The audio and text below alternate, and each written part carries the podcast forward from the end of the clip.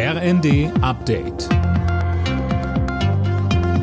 Stündlich neu. Auf den Punkt informiert. Ich bin André Glatzel. Guten Abend.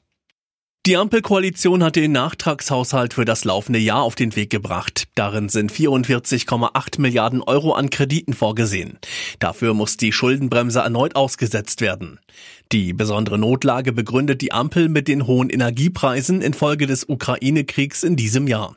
Da wird die Union wohl mitgehen, sagte CDU-Chef Friedrich Merz. So wie unsere Fachleute das uns sagen, so wie wir das auch in der Anhörung des Haushaltsausschusses von den Fachleuten gehört haben, scheint das eine gewagte, aber durchaus mögliche Konstruktion zu sein. Die Hamas hat am Abend weitere Geiseln freigelassen. Elf Menschen sind in Israel angekommen, unter ihnen sind auch zwei Deutsche. Zuvor haben die Hamas und Israel sich auf eine Verlängerung der Feuerpause um zwei Tage geeinigt.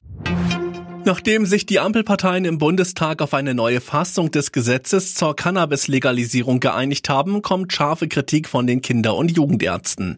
Christiane Hampe. Verbandchef Fischbach warnt in der Welt davor, dass mehr Jugendliche kiffen werden. Wie das neue Gesetz für mehr Jugendschutz sorgen soll, müsse ihm erstmal jemand erklären. Solche Substanzen würden immer auch an Jüngere weitergereicht, so Fischbach. Der chronische Cannabisgebrauch mache aber, salopp gesagt, doof und könne auch Psychosen verursachen. Das neue Gesetz kann sowieso erst frühestens frühestens nächstes Jahr in Kraft treten. Vorher müssen die Pläne noch von Brüssel geprüft werden. Vier Wochen vor dem Fest ist die Weihnachtsmarktsaison eingeläutet worden. Die meisten der bundesweit rund 2500 Weihnachtsmärkte haben wegen der kurzen Adventszeit bereits geöffnet. Trotz hoher Inflation rechnet der Bundesverband der Marktkaufleute nur mit moderaten Preissteigerungen für Glühwein, Mutzen und Co. Alle Nachrichten auf rnd.de